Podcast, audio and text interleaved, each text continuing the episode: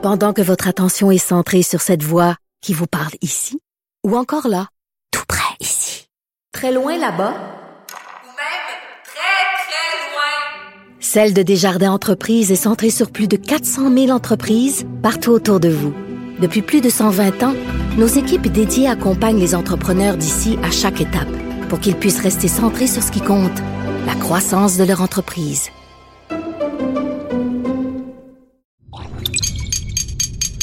Cube Radio. Silence Veuillez vous lever. La Cour, présidée par l'honorable François-David Bernier, est déclarée ouverte.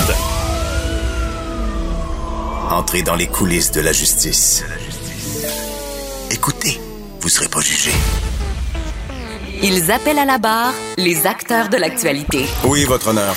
Avec François-David Bernier. Avec François-David Bernier. Avocat à la barre. Cube Radio. Bonjour, bienvenue à l'émission. Hier, on a beaucoup traité euh, du procès de Derek Chauvin, la condamnation.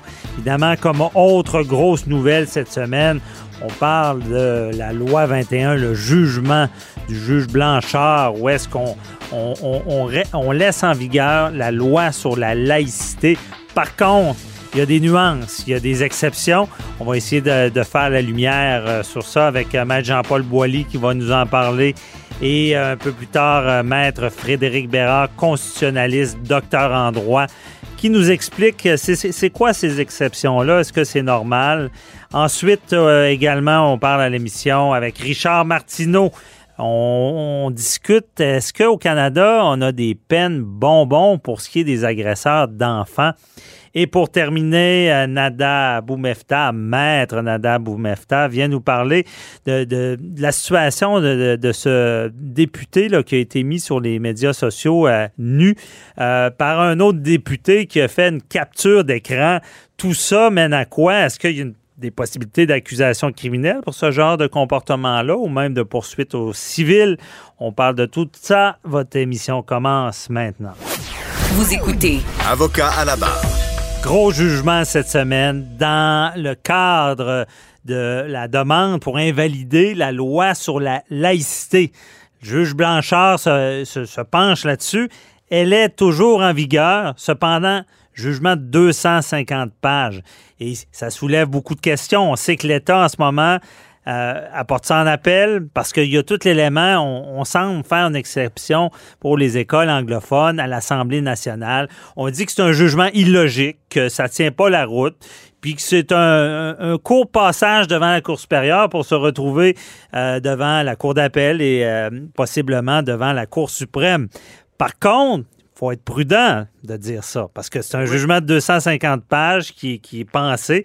Et Maître Boily est là pour nous éclairer. Ouais. Que veut-il dire? Est-ce que c'est simplement qu'on laisse faire les écoles anglophones ou il y a une explication Non, non, non, légale? non. Écoutez bien. Maître Boily est avec nous, bonjour. Bonjour, il y a 1143 paragraphes dans ce jugement-là. Puis je peux vous dire une chose, moi je connais Marc-André Blanchard, le juge, excusez monsieur le juge, c'est un collègue de classe, c'est pas un cave là, c'est un brillant. Et lorsqu'on, je l'ai lu le jugement, il est long là, mais je l'ai lu parce que ça a été savamment écrit. C'est c'est une c'est une justesse euh, euh, juridique euh, euh, certaine. Et ceux qui dénigrent, j'ai vu cette semaine des commentaires, je dirais pas qui, là, mais des gens qui disent Ah, ben c'est un juge fédéral, puis c'est sûr, il y avait déjà des préjugés. Non, oui, il y en- c'est même pas ça. C'est tellement bien écrit et c'est surtout, il faut savoir ce- qu'est-ce que c'est la règle de droit. Il faut vraiment pas comprendre c'est quoi un juge d'une cour supérieure ou d'une cour euh, d'une cour d'appel, par exemple, ou de la Cour suprême. Vous savez, aux États-Unis, on a vu les dénominations de juges, etc. On le dit et on le redit à l'émission, Maître Bernier. Une fois que vous avez une toge avec des barres rouges, là, que vous êtes juge d'un tribunal, là, vous n'avez plus d'opinion politique. Vous pouvez en avoir comme personne humaine, mais vous devez rendre le droit suivant le droit applicable. Parce qu'il n'y a pas d'histoire de complot. Là. Non, non, C'est- jamais dans Ce que les gens comprennent mal, c'est que c'est très technique. C'est tout à fait Euh, technique et- et, c'est tellement bien rédigé, bien écrit.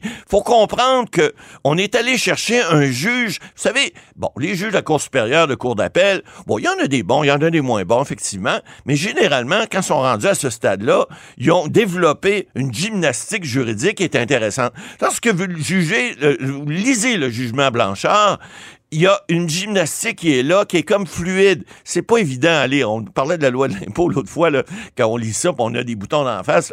Mais il reste que le jugement, il se lit très bien.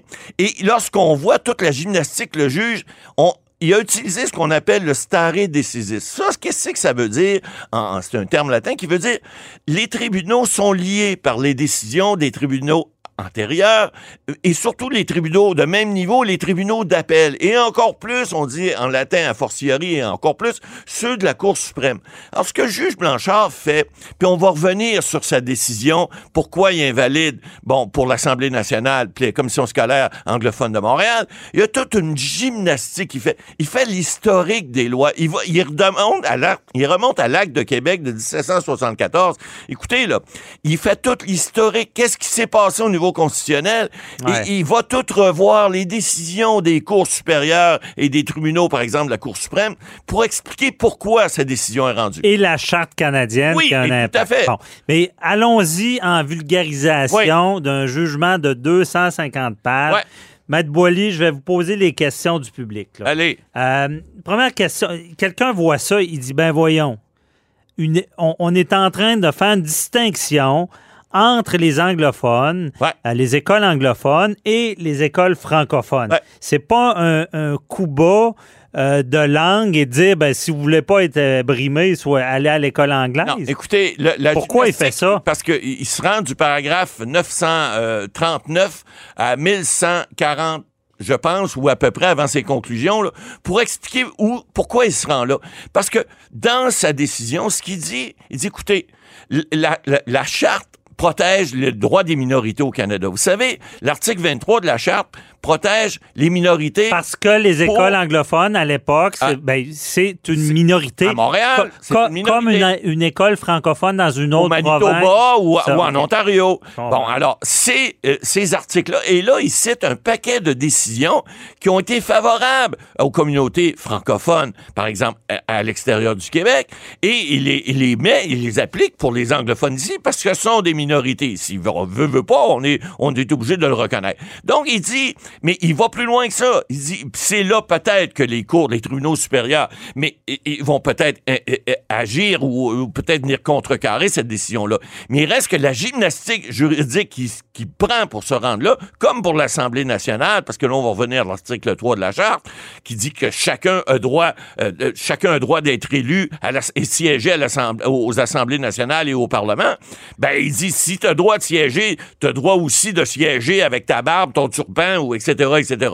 Alors, là aussi, il fait une gymnastique Mais, juridique. mais pour ce qui est des écoles, Ouais. on se demande, OK, on comprend, bon, protection de minorité, on comprend ce qu'on leur donne dans la charte, c'est Ouais. dire, ben, faites l'enseignement, euh, on vous donne une latitude. Mais là, on, on, on, on expansionne cet enseignement-là. On y va au niveau Euh, culturel et religieux. Parce Ben, que... c'est ça, ben, c'est ça que les gens comprennent Ben, pas. c'est ça, faut En- l'expliquer. Enseignez comme vous voulez, mais si la province a décidé d'être laïque, pourquoi euh, Voilà. vous, vous, vous, vous freinez cette volonté-là dans les écoles ang- anglophones? Parce qu'on n'est pas en train de dire comment enseigner. Non. Mais c'est pour que ça soit homogène avec la laïcité de Ben, l'État. je vais vous lire juste deux petits passages du jugement qui nous fait comprendre ça. Parce que Ouais. si on ne lit pas ça, puis qu'on on- on reste dans le- la mentalité où on dit, voyons, ça n'a pas de bon sens, pourquoi est-ce qu'on fait pas l'inverse avec les francophones? Ça tient pas la route. Mais ça tient la route. Je vous dis pas que ça va tenir jusqu'à la Cour suprême, mais en tout cas, il y a tellement bien Mais qu'est-ce argumenté. que- qu'est-ce que ça Ben alors, dit, ouais, là? au paragraphe 983, il dit sans nier ni diminuer le fait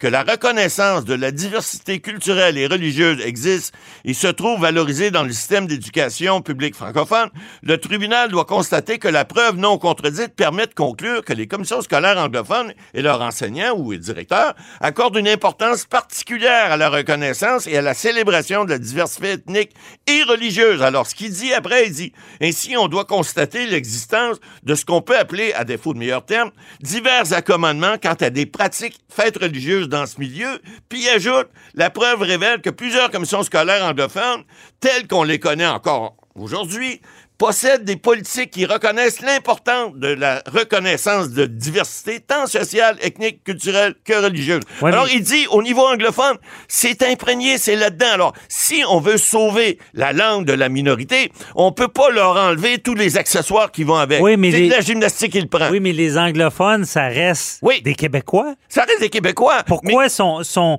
sont retirés de cette volonté de Ben laïcité-là voilà, québécoise? Par- pour protéger, parce que l'article, ce que, ce que dit juge Blanchard, je vous dis pas que je suis totalement en accord ou en désaccord avec ça, mais je dis que ça se tient juridiquement, la logique, elle est là. Il Ouais. dit, écoutez, si on veut protéger le droit des minorités, et les anglophones au Québec, on le sait, c'est une minorité. Je pourrais dire qu'il y a des régions de Montréal, c'est peut-être pas des minorités, mais ça, c'est un autre débat. Mais il reste que, si on veut le faire, l'accessoire suit le principal. Alors, sa, gymnastique juridique qu'il fait, il dit, comme les tribunaux ont fait pour les francophones hors Québec, si vous voulez donner des droits, donnez ce qui va avec. Alors, ce qu'il vient dire, dit, fi- finalement, on sait que dans ces, dans ces commissions scolaires-là, on a beaucoup, de, par exemple, de pratiques euh, religieuses et culturelles qui sont pas les mêmes que, que, que, que ceux qu'on pratique normalement au Québec. Donc, si on veut leur, leur permettre d'avoir accès à, cette- à, à toutes ces communautés-là et à la langue anglaise, en, en l'occurrence, ben, il faut donner les accessoires qui vont avec le principal. Et ça, je peux pas être en désaccord avec ça. Mais parce je que comprends ça semble que dans la charte, À cause de la charte. il parle pas seulement de l'éducation, mais de la religion. Non, il l'étire. C'est le mot, c'est étiré. Oui. Parce que où est-ce que les cours supérieurs pourraient jouer? C'est Ouais. est-ce que ça a été trop étiré? Et voilà. Mais dans l'article de la charte, ils disent le mot religion. Ouais, bon, mais- à suivre pour ça. Il re- Maître Boily,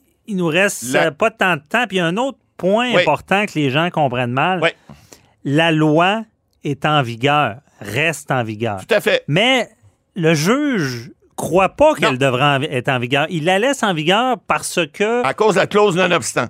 c'est ça. Voilà. Donc, rappelez rapidement cette clause-là qui, qui oblige, c'est la prérogative du gouvernement de pouvoir euh, imposer des, des, des, des- des, euh, des atteintes à la charte Exact. au Et- nom d'une société et libre voilà. euh, Et voilà. Et à tous les cinq ans, cependant, on doit reviser. Donc, on, le Parlement, de- le, le Parlement du Québec, là, enfin ici l'Assemblée nationale, doit resiéger à tous les cinq ans pour renouveler cette clause non obstant. Alors, ce que Jules Blanchard dit, puis ce qu'on savait de toute façon, on n'a pas besoin d'être un grand juriste pour comprendre que la loi sur la laïcité, ça atteint des droits de la Charte canadienne, puis la Charte québécoise des droits et libertés aussi. C'est clair. La liberté de religion, d'association, etc., de porter des, euh, de, de porter le voile et autres, turban, toutes les... Bon, on sait que ça attaque ça, et on le savait d'ores et déjà. D'ailleurs, d'entrée de jeu, dans son jugement, il l'a dit. Il dit, écoutez, voici ce que je pense de ça, et voici pourquoi je suis pas d'accord avec... euh, Je pense que ça va à l'encontre des chartes, mais voici pourquoi je vais l'accorder pareil. Et là, il fait... Il fait écoutez, là, c'est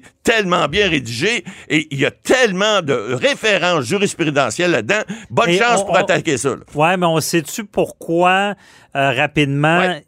S'il n'y avait pas eu de clause dérogatoire, pourquoi il l'aurait invalidé? On le sait parce que ça va d'abord à l'encontre de l'article 1 de la Charte, première des choses, parce que la liberté, elle, elle est, elle est, euh, est enchâssée dans la Constitution canadienne. On sait qu'on a une démocratie à peu près la meilleure au monde ici. Et puis, donc, limiter les droits et libertés des gens, ça va à l'encontre de la Charte, c'est clair.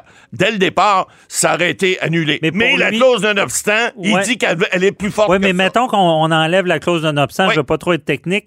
Pour lui, l'article 1 n'était pas suffisant? Non, l'article 1 était suffisant, mais il y a d'autres articles dans la charte, Ouais. dont ceux qu'il a nommés, Ok. qui auraient fait en sorte que ça aurait été déclaré illégal de toute Pour façon. nos auditeurs, l'article 1 qui est, qui est cette soupape-là Oui. de dire, ben, dans une société, des fois, faut brimer certains droits Oui. pour aller mieux, comme vous le voyez en À- ce moment avec la, santé, avec l'a pandémie. là. Exactement. Euh, c'est ce qu'on applique à, à gros, à gros, long comme le bras, à, comme on dit. à grand coup de bâton, comme on dit.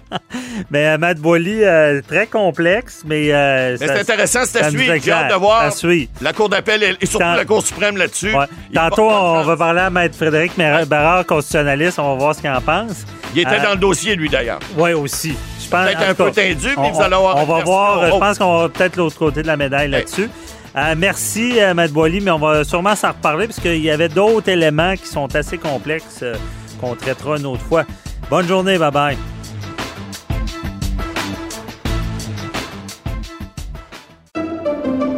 Pendant que votre attention est centrée sur cette voix qui vous parle ici, ou encore là, très loin là-bas, Ou même très, très Celle de Desjardins Entreprises est centrée sur plus de 400 000 entreprises partout autour de vous. Depuis plus de 120 ans, nos équipes dédiées accompagnent les entrepreneurs d'ici à chaque étape pour qu'ils puissent rester centrés sur ce qui compte, la croissance de leur entreprise.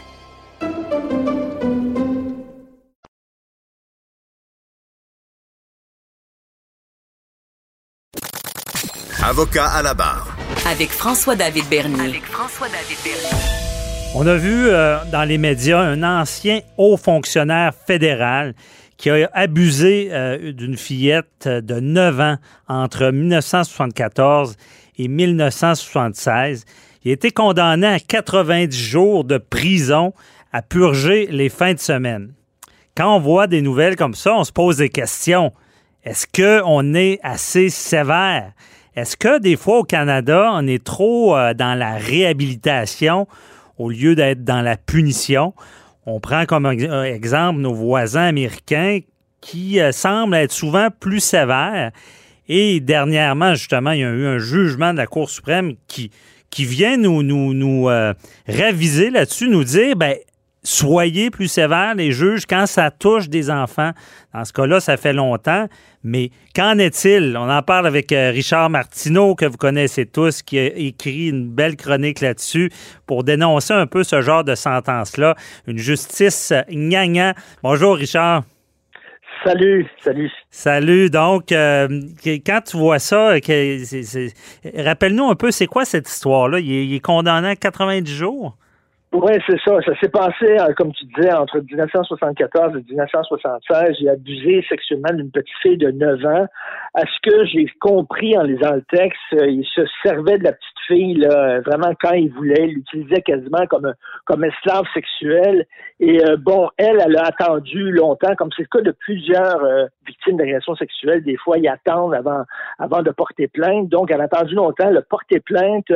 Et là, le gars a été... euh, accu- euh, condamné, c'est ça, à 90 jours à, à servir les fins de semaine. 90 jours de, de, de, de prison à faire les fins de semaine, donc vendredi, samedi, dimanche, j'imagine. Donc, ça, c'est 30 fins de semaine. Mhm. Et là, pourquoi, pourquoi la juge a donné une sentence si légère? Ben, elle s'est expliquée. Elle a dit oui, mais après avoir commis ces crimes-là, ce gars-là, euh, il a fait du bénévolat dans un centre pour femmes battues.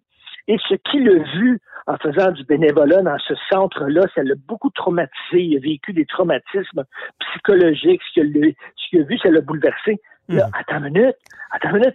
Que, que dire du traumatisme psychologique de la petite fille qui Ben aujourd'hui, oui. maintenant, je sais pas, dans la cinquantaine, elle a dit elle-même, elle a de la difficulté à fonctionner, elle a de la difficulté à vivre, à, à, difficulté à avoir des relations euh, amoureuses à long terme et tout ça. Il a bousillé sa vie et là, on est en train de pleurer sur le sort de ce gars-là parce qu'il a fait du bénévolat.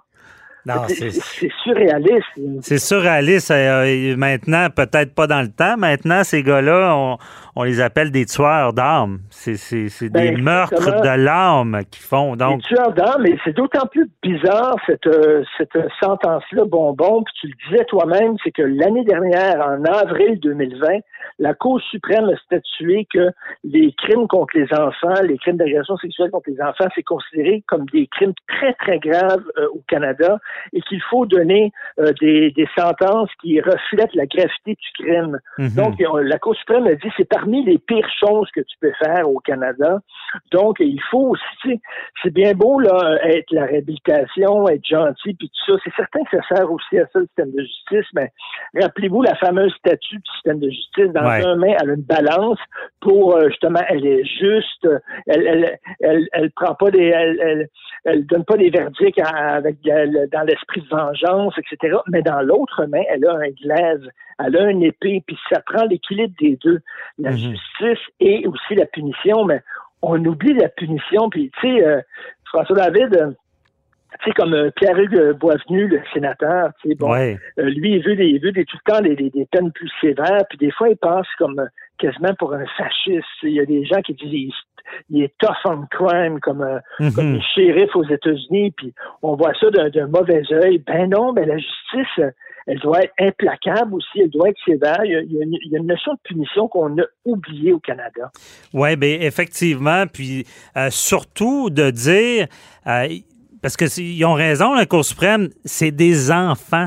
Euh, je pense qu'on on, on- on hiérarchise pas assez les, les- les punitions au Canada dans le sens que je veux pas pardonner que- quelqu'un qui commet un vol, je veux pas pardonner quelqu'un qui, fait de la fraude, mais on s'entend-tu que c'est moins grave que des crimes contre la personne, un, Euh, écoute, et deux, Vincent, Vincent contre les enfants? Lacroix, Vincent Lacroix, il y a une sentence bien, bien plus sévère que ça. Là. Ouais. On se souvient, puis pourtant, euh, c'était pas contre des enfants, c'était même pas des crimes contre la personne, c'était des crimes contre l'économie, c'était des fraudes, des Mhm. bandits à cravate. C'est certain qu'il y a des gens qui ont perdu leur- leurs économies dans, la- dans les fraudes de Vincent Lacroix, puis c'était pas drôle. Puis il y avait des gens de 70 ans qui devaient retourner au travail parce qu'il y avait plus de maudite scène, mais tu sais, c'est Mhm. pas la même chose qu'agresser sexuellement un enfant où tu, euh, tu le, tu le bousilles pour le restant de ses jours.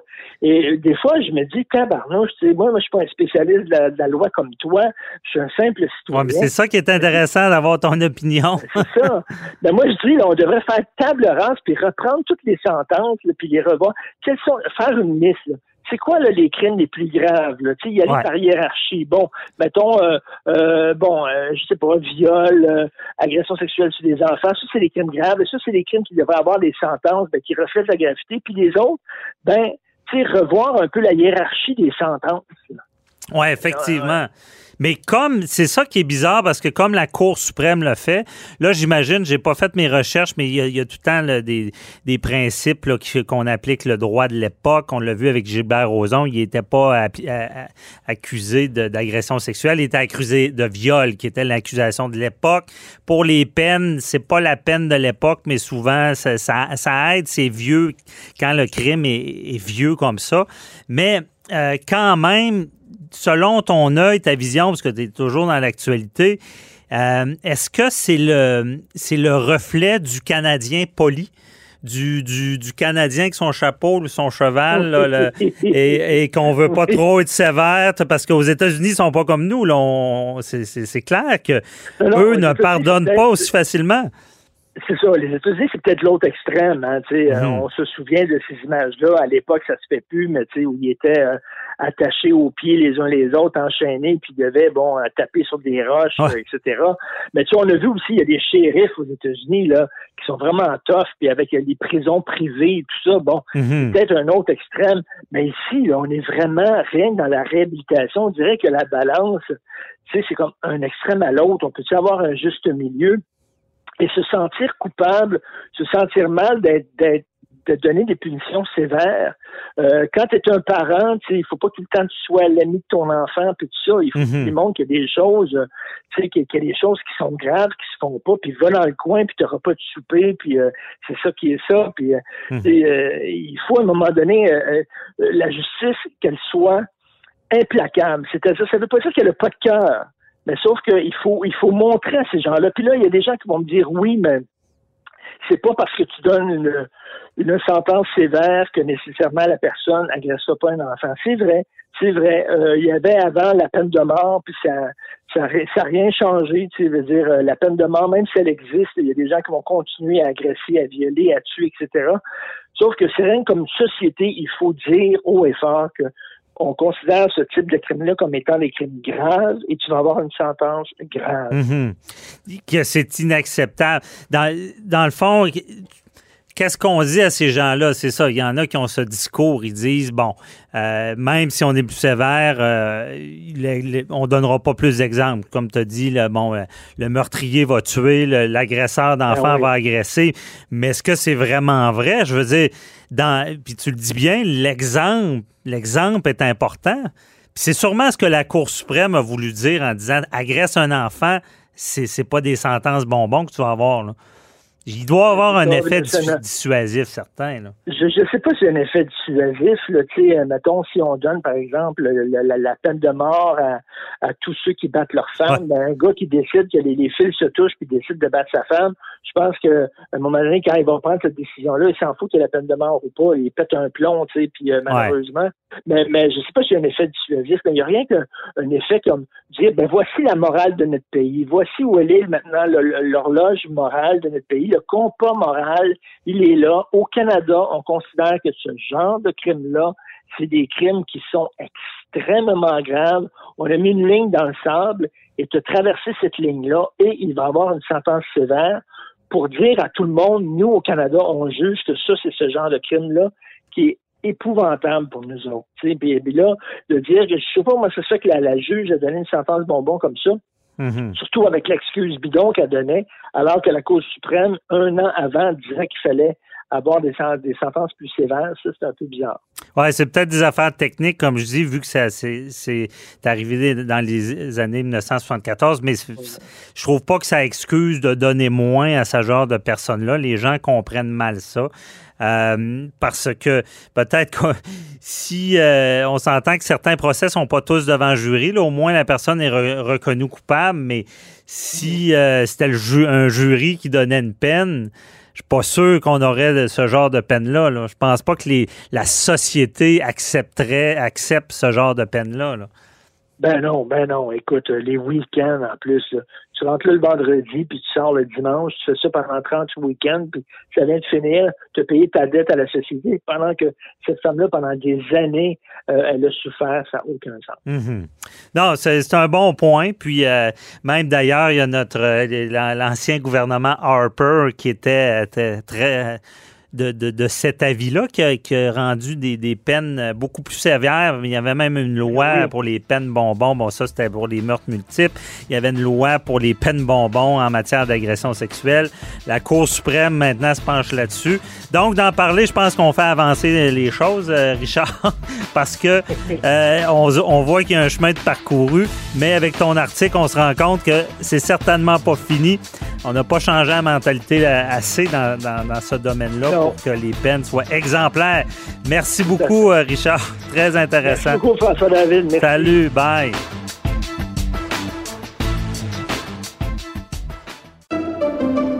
Pendant que votre attention est centrée sur cette voix qui vous parle ici, ou encore là, tout près ici, très loin là-bas, Ou même très, très loin. Celle de Desjardins Entreprises est centrée sur plus de 400 000 entreprises partout autour de vous. Depuis plus de 120 ans, nos équipes dédiées accompagnent les entrepreneurs d'ici à chaque étape pour qu'ils puissent rester centrés sur ce qui compte, la croissance de leur entreprise.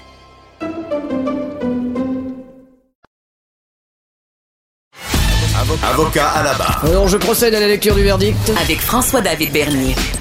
Les meilleures plaidoiries que vous entendrez. Cube Radio. On continue l'analyse euh, de cette euh, grosse décision euh, concernant la loi sur la laïcité qui reste en vigueur. Par contre, il y a des nuances. On, a parlé des écoles anglophones qui étaient exclues de tout ça, l'Assemblée nationale, le juge Blanchard avec une, décision de 250 pages qui semble dire qu'elle ne serait pas constitutionnelle, mais que là, il y a une clause euh, dérogatoire qui, fait qu'elle reste en vigueur. Mais on, a parlé plutôt avec euh, Maître Boily, et là, on en parle avec un docteur en droit constitutionnaliste aussi, Maître Frédéric Bérard, qui est là en tant que chroniqueur. Il va nous expliquer comment ça marche, puis qu'est-ce qui s'est passé dans ce gros jugement. Salut Frédéric. Salut. J'avais hâte de t'entendre sur ce sujet parce que constitutionnaliste comme toi, ça doit, ça doit être très intéressant. Je ne sais pas si tu as fait de la lecture de chevet, là, de, de lire le, le- le- le- roman de- du juge Blanchard, parce que c'est assez long, là, 250 pages. Qu'est-ce que tu en penses? Ben écoute, comme constitutionnaliste, c'est vrai qu'il y a des dossiers comme ça, il en passe pas souvent. hein. Euh, Mhm. je te dirais que l'équivalent, c'est probablement le renvoi sur la sécession du Québec et avant ça, le, l'arrêt Ford sur la loi 101. Mhm. Donc, t'en as un dossier comme ça, t'en as peut-être un aux, aux 15 ans, disons. Euh, écoute, puis conflit d'intérêt, euh, comme tu sais, puis je le dis à tes auditeurs, euh, j'étais un des, euh, des avocats au dossier, donc clairement que que j'ai que j'ai un billet là, que je divulgue en toute transparence. Mais écoute, la décision, oui, c'est une décision fleuve là, en tout respect euh, du juge Blanchard, qui, qui est une décision qui est intéressante à plusieurs égards parce qu'il y avait plusieurs nouvelles questions de droit qui étaient posées. Il y a beaucoup de nuances, euh, il y a beaucoup de, de trucs parfaitement nouveaux, innovateurs. Euh, le, ben, en fait, il y a plusieurs gros morceaux, mais un des gros morceaux, Ouais. c'est celui qui a fait plus jaser d'ailleurs, hein, tu sais, la question de la commission euh, scolaire anglophone. qui ne voient pas la loi 21 s'appliquer à elle. Toutes les commissions scolaires anglophones du Québec euh, n'ont pas justement le, ne sont pas assujetties de la même manière que les commissions scolaires francophones. Et euh, sur quelle base le euh, sur quelle base le, le- le juge Blanchard a fondé cette décision-là, c'est sur la base de l'article 23 de la Charte canadienne, qui essentiellement dit que les minorités, donc anglo au Québec et francophones hors Québec, ont le pouvoir de gestion et de contrôle de leurs écoles et de commissions scolaires. Et lui a conclu que euh, ce, ce pouvoir de gestion et de contrôle-là permettait euh, à ces commissions scolaires d'embaucher qui elles souhaitent. Donc, d'embaucher des enseignantes, des enseignants qui portent des signes religieux, contrairement à ce que euh, prohibe là, la loi 21. OK. Donc, c'est vraiment sous le, le, le joug de la minorité. Et dans, Oui. dans, dans la charte canadienne, c'était prévu. C'est pour ça que malgré euh, la clause euh, dérogatoire, là, ils ne pouvaient pas l'appliquer à eux. Là. Ben, en fait, la clause dérogatoire s'applique aux articles 2 et 7 à 15. Donc, OK. ne s'applique pas à cet article-là qui est l'article 23. Ah, c'est ça. Et c'était ça l'espèce de, de, comment je te dirais, de- d'exception ici. Et euh, c'est certain qu'il y a du droit nouveau parce que euh, il n'y avait pas de jurisprudence encore. hein. On se pose la question est-ce que le pouvoir de gestion et de contrôle de ces commissions scolaires-là euh, peut faire en sorte que euh, on, peut étirer l'élastique jusqu'à euh, amener ça à des questions d'embauche sur en rapport à une loi qui est quand même particulière, la loi 21. Il n'y a pas vraiment d'équivalent ailleurs au Canada. Mhm. Donc, c'est clairement quelque chose qui, est- qui, est- qui, est- qui est nouveau, comme je Mais dis. excuse, euh, parenthèse, y a-tu des équivalents dans d'autres pays, à ta connaissance? Ou... Ben, il y a peut-être la France là, qui est allée loin là-dedans, là, mais. Ah, ben, en euh, sur le, sur le plan de la loi 21, oui, il y a la France, il y a des trucs en Belgique, euh, euh, il y a des trucs euh, ici et là en Europe centrale euh, aussi. mais le juge n'est pas allé en droit, en droit Ben, en fait, étranger. il, y a là. eu beaucoup de, il y a eu beaucoup de preuves déposées en droit comparé. Euh, le, tribunal n'a pas retenu là, ces preuves-là pour, euh, pour la très, très grande majorité, sinon la, la totalité. Il a vraiment rendu une décision en droit interne. Euh, L'idée du droit comparé ici, ça c'était plaidé par le procureur général du Québec, hein, c'était de, de dire au juge, écoutez, notre modèle, il est, il est particulier au Québec, il est particulier au Canada, mais, mais c'est un modèle qu'on peut retrouver ailleurs, ici et là, et ainsi de suite. Et le, le juge, en gros, dit, ben OK, c'est bien le fun tout ça, là, mais euh, moi, je suis pas lié par ce qui se passe euh, en France ou ailleurs, puis à la limite, je suis pas influencé non plus. Mhm. Donc, tout le, le droit comparé n'a pas eu euh, beaucoup d'impact, disons ça comme ça, dans la décision. OK, je comprends. Si on continue sur euh, bon la, la décision du juge Blanchard, parce que euh, là, tu as, bien expliqué euh, simplement aussi, il y a une exception des écoles, euh, ben, des minorités des écoles, et même cet article-là n'est pas couvert par la clause dérogatoire. Mais dans le jugement, là, ce qu'on sait, c'est que pour le juge Blanchard, c'est pas constitutionnel, ce qui est- cette loi-là 21. Là. Si c'était pas du, de, de- de- de la clause dérogatoire, il l'aurait invalidé, c'est ce qu'il dit? Moi, je pense que tu as compris la même chose que moi. Euh, il a fait attention quand même de ne pas déclarer la loi inconstitutionnelle, comme Ouais, c'était demandé par certains. Euh, mais même s'il ne l'a pas déclaré officiellement inconstitutionnel, il y a, il y a vraiment beaucoup de passages euh, qui disent exactement que ça porte atteinte de manière frontale à la liberté de religion, à d'autres garanties. Euh, Et il y, a, il y a un long diatribe là, sur sur l'impact qu'a la loi 21 sur les femmes musulmanes en disant que ça fragilise les femmes musulmanes, ça les humilie et ainsi de suite.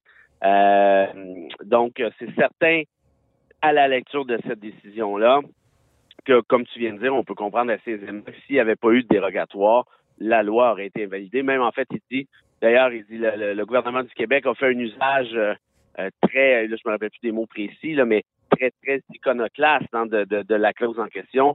Euh, c'est exagéré, c'est un peu cowboy la manière qu'il l'a utilisé. Euh, et habituellement, quand on utilise cette clause-là comme il l'a fait, c'est que clairement, le gouvernement savait que sa loi était inconstitutionnelle, sinon tu ne recours pas à un dérogatoire comme ça à titre préventif. Mhm. Ah, c'est ça. Et euh, qu'est-ce que tu penses? Il y a, bon, il y, a, beaucoup de choses qui se disent. Bon, on sait déjà euh, que le gouvernement va apporter cette cause-là en appel et Mhm. euh, ben, les autres intervenants aussi. Euh, puis on dit bon, que c'est une loi illogique. Que, est-ce que euh, les, les motifs d'appel là-dedans, ça pourrait ressembler à quoi? Ben, écoute, c'est sûr qu'il faudrait demander euh, au PGQ. Je peux pas parler pour eux, mais, En analyse, là. oui, en analyse euh, et euh, de manière un peu, comment je te dirais, euh, extrinsèque, là, euh, ils, ont, ils ont réagi très fort à la à l'interprétation qu'a fait le juge Blanchard de l'article 23, hein, comme je te disais. Ouais. Euh, quand il disait bah, c'est une décision qui est logique, on peut pas scinder le Québec en deux, donc clairement, il faisait référence à ça. Donc, j'imagine qu'ils iront en appel en rapport à cette question-là. Euh, et, euh, et pour le reste, là, euh, faudrait savoir, hein, le- aussi, le, le- le juge exclut l'application de la loi aux élus en vertu de l'article Ouais. 3 de la Charte canadienne. En d'autres termes, tous les articles qui ne sont pas assujettis à la dérogatoire euh, ont permis aux juges là, de ne pas euh, appliquer la loi 21 à ces domaines particuliers. Donc, ils laissent aussi entendre que probablement que la loi de façon générale est considérée comme inconstitutionnelle là, par, par la Cour supérieure actuellement. Très intéressant.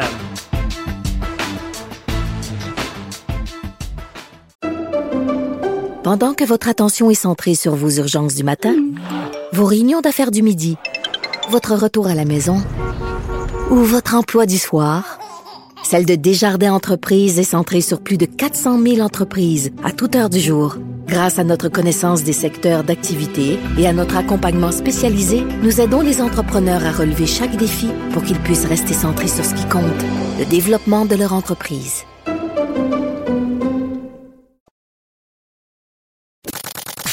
Avocat à la barre.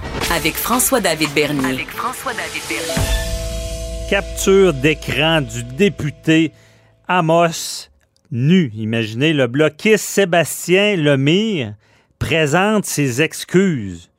Donc, comprenez bien, il y a, il y a comme un, il y a un comité, il y a des caméras, il y a, il y a le député libéral euh, William Amos qui euh, a dû faire un jogging, décide de changer, ne sait pas que la caméra est active. C'est un peu le cauchemar de, bien du monde même.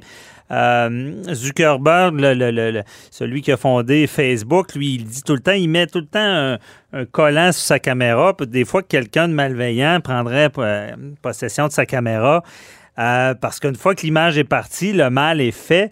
Et euh, ça arrive, mais là, il y a quelqu'un qui a l'idée, ben là, ce qu'on se rend compte, c'est euh, Sébastien Lemire là, du Bloc, qui, lui, aurait pris une capture d'écran. Bon. Par la suite, dit dans ses excuses, je ne comprends pas pourquoi ça s'est retrouvé sur les médias sociaux. Ouf! Pourquoi? Euh, ben, mon entourage me dit euh, tu- tu capotes, tu vois ça trop gros. Moi, je trouve ça grave. Je trouve ça grave de, seulement avoir l'idée, lorsque la personne est nue, de peser sur la capture d'écran. Puis je trouve ça grave après ça de dire ben comment ça, je comprends pas que c'est dans les médias. Parce que si c'était une fille, je pense que ça ferait beaucoup plus la manchette.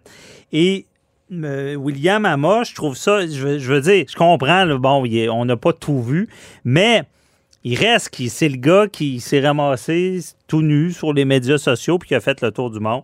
Euh, Est-ce qu'il y a des sanctions possibles? Euh, on en parle avec une criminaliste que vous connaissez, Nada Boum- Boumefta, qui est avec nous. Bonjour. Oui, bonjour François. Effectivement, un sujet euh, très intéressant et je pense qu'il soulève des questions juridiques euh, dont on doit traiter, mais surtout pour aviser et avertir Ouais. monsieur, madame, tout le monde qui sont maintenant, comme tu dis, devant leur, cam- leur caméra pratiquement à longueur de journée. Et je pense que le truc que tu donnais en, en début euh, d'intro de mettre un petit sticker, ce serait pas une mauvaise idée. Ben, tout le Mais temps être prudent, puis on va spéculer, euh, euh, Nada. Euh, là, je ne souhaite pas de malheur, mais dans cette situation-là, là, c'est lui qui l'a mis sur le web. Est-ce qu'il s'expose à des accusations criminelles? Oui, d'abord deux choses. On va commencer par euh, la définition de la possible accusation criminelle qui est soulignée à l'article 162.1 du Code criminel, qui euh, stipule essentiellement que quiconque transmet une image intime d'une personne sans le consentement de cette dernière est coupable d'un acte criminel passible d'un emprisonnement de cinq ans ou par voie sommaire également, ça peut être pris. Mhm. Euh, donc, on risque d'avoir un antécédent judiciaire, de faire face à la justice parce qu'on a pris ou une capture d'écran ou on a pris des photos euh, d'un individu qu'on a publié euh, sans tenir compte d'abord le droit au droit de tenir compte du droit à l'image, pardon, Mhm. je me un peu François, mais qui est un droit fondamental, mais au-delà de ça, il y a possibilité effectivement d'accusation criminelle. Parce que, et là, oh, OK, je comprends bien l'article, c'est vraiment, bon, partager sans le consentement. Lui, et, pour ça, il faudrait prouver qu'il a effectivement. L'accusation, c'est pas d'avoir la brillante idée de faire une, capture d'image, mais ça va plus loin. Il faut que ce soit lui qui l'ait partagé. Nada, je te mets comme juge là, pendant deux minutes. Est-ce que, et là, tu as, le, prévenu qui est devant toi, il dit, ben écoutez, moi j'ai pris la capture, mais c'est pas moi qui l'ai mis sur le web. Est-ce que tu le crois? Mhm. D'abord, euh, c'est important de le souligner, effectivement, il y a des éléments essentiels qui sont liés à des infractions criminelles qui doivent être démontrés hors de tout doute raisonnable devant la Cour. Alors, si l'individu a comme euh, position de dire que sur certains éléments, ici on parle de l'actus reus, donc l'action de le publier ou de le partager, ce n'est pas lui. À ce mhm. moment-là, effectivement, le fardeau repose sur la poursuite de démontrer hors de tout doute que c'est lui qui l'a fait via ses réseaux, etc. Il y a des moyens d'enquête euh, d'ailleurs pour y arriver. Euh, mais la prise de capture d'écran, il faut quand même revenir aussi à la définition de d'image intime. Mhm. Alors oui, c'est des images euh, où on, on voit des parties euh, de pornographie, des parties intimes. Et comme tu disais un peu plus tôt, si ça avait été une femme, je pense aussi que ça aurait éclaté probablement beaucoup plus. Mais déjà, on a fait le tour des médias internationaux à ce sujet-là. Mais il faut avoir une attente, une attente raisonnable de protection de la vie privée. Monsieur était en assemblée euh, vraisemblablement en train de procéder avec normalement des caméras ouvertes. C'est comme si on était à la cour, puis tout d'un coup, moi, j'ai plus de touche, j'ai plus rien parce que je promener mon chien. Je veux dire, de son côté aussi, il y a une question d'expectative de vie privée qui doit être évaluée dans cette euh, accusation. Ah, c'est un bon point, ça. Eh, oui, est-ce que lui a commis, ben, je pourrais parler du civil, est-ce qu'il est contributif de sa faute? Est-ce que euh, il était dans cette expectative-là de, vie privée. donc, ça pourrait faire qu'il ne serait pas accusé parce que, un, il y en a un qui prend la capture d'écran, mais lui, il avait peut-être pas, il avait être plus prudent, c'est ça, je comprends. Exactement, oui, il y, a une, question quand même de son côté de certaine prudence pour, au niveau des limites de la protection de son droit à l'image, mais aussi au niveau de la définition d'images intimes et la façon dont la capture d'écran a été prise. Mhm. Donc, il y a une démonstration à faire à ce niveau-là. Et au-delà de ça, qui en a fait le partage, euh, par où ça a passé? Et je me permets une brève parenthèse sur un des fléaux qu'on connaît, soit la pornographie juvénile ou des photos comme ça qui sont transmises. C'est quelque chose, c'est quelque chose qu'on reproche en ce moment aux autorités de pas être capable de, de cibler l'individu qui a partagé ces éléments-là et d'éradiquer finalement ce type de partage-là. Alors, on voit là, qu'avec le dark web, malheureusement, ces, ces difficultés-là avec le net, on peut faire face à des murs. Mais en tant que citoyen, citoyenne, euh, soyez à l'affût, premièrement, de ce que vous montrez à votre caméra. Et euh, deuxièmement, en tant que personne, quand vous prenez des captures d'écran euh, sans le consentement des gens, soyez aussi alerte. Et je me permets de mentionner ici, François, aussi, quand mm-hmm. il s'agit de, de situations à la cour, parce qu'il y a aussi des gens qui se connectent en ligne pour être en salle de cours maintenant. Euh, faites attention, euh, vous n'avez pas le droit de filmer, pas le droit d'enregistrer. C'est comme si vous étiez à l'intérieur d'une réelle salle de cours physique et euh, vous pouvez faire face à des sanctions criminelles aussi si vous voyez partager ce type d'informations-là sur les réseaux sociaux, par exemple, ou partager des captures d'écran comme ça. Mhm. Donc, attention, même si ce n'est pas de nature sexuelle, vous pouvez faire face à des accusations. les mêmes règles s'appliquent avec les visios, les mêmes règles s'appliquent en, personne. Mais effectivement, c'est ça. C'est qu'en 2021, cette petite caméra-là peut être source de beaucoup de litiges, de même des actes criminels. Parce que c'est ça, euh, tu parlais de, bon faire attention les jeunes, parce que chez les jeunes, c'est ça, c'est un fléau. Ça, se prend en photo, ça partage. Euh, et euh, malgré que tu même si tu es mineur, si tu partages une photo d'un autre mineur, ben, tu peux être accusé de, partage de pornographie juvénile. Oui, tout à fait. Ça peut aller jusque-là et on le voit malheureusement, François, c'est un fléau, surtout depuis les arrivées de Snapchat, Instagram et compagnie. Euh, et mais pour rassurer la population, il y a des programmes quand même qui ont été créés, entre autres par le corps policier à Saint-Jérôme et le DPCP, pour tenter de voir comment éradiquer ça, mais surtout éduquer nos jeunes, euh, de faire attention que si vous prenez des images, même si vous acceptez que c'est vous qui la prenez, que vous partagez, euh, vous, vous retrouvez en situation de possible accusation de partage de matériel de pornographie juvénile. C'est pire encore parce qu'il s'agit de mineurs ici, donc il y a aussi des sanctions euh, qui viennent avec ça, des peines minimales, ce sont des accusations sérieuses. Et oui, même un mineur peut se retrouver devant la cour de justice criminelle et faire face à ce type d'accusation-là. Alors, euh, toujours OK. faire attention à ce qu'on partage et ce qu'on diffuse. Oui. Et là, si on revient sur no- notre dossier, là, euh, parce qu'on dit que dans le partage d'une photo non consensuelle, euh, est-ce que si, euh, dans cet exemple-là, il dit qu'il ne sait pas pourquoi c'est sur le web. Bon, il a pris, je ne sais pas si euh, il peut avoir été piraté, des choses comme ça, mais si lui a décidé de le partager à un de ses amis, mais c'est pas lui qui le met sur, sur le web, est-ce que ça reste une infraction?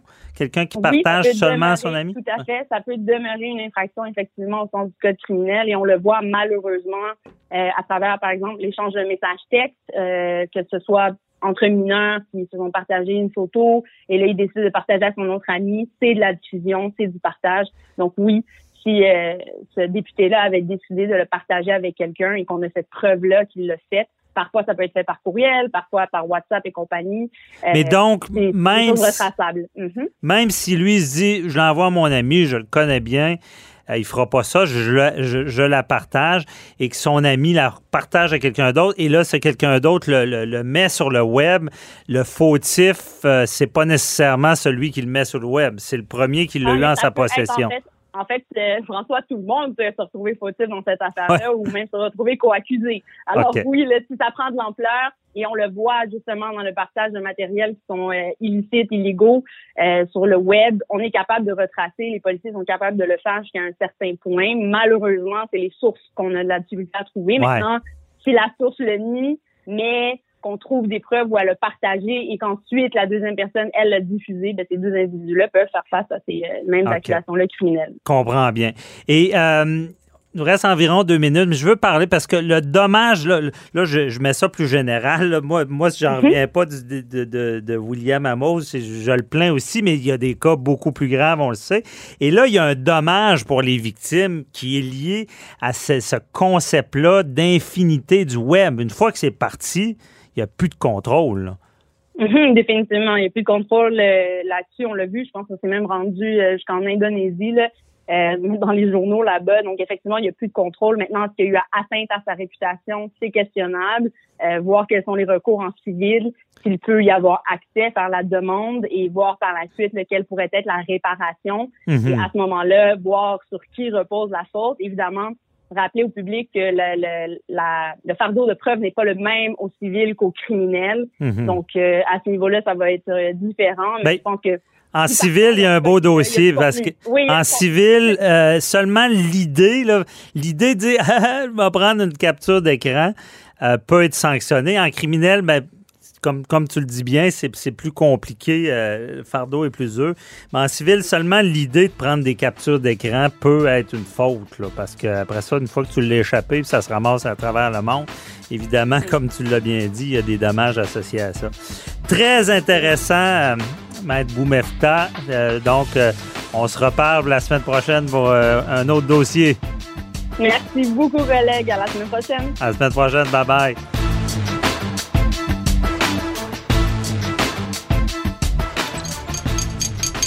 Cube Radio.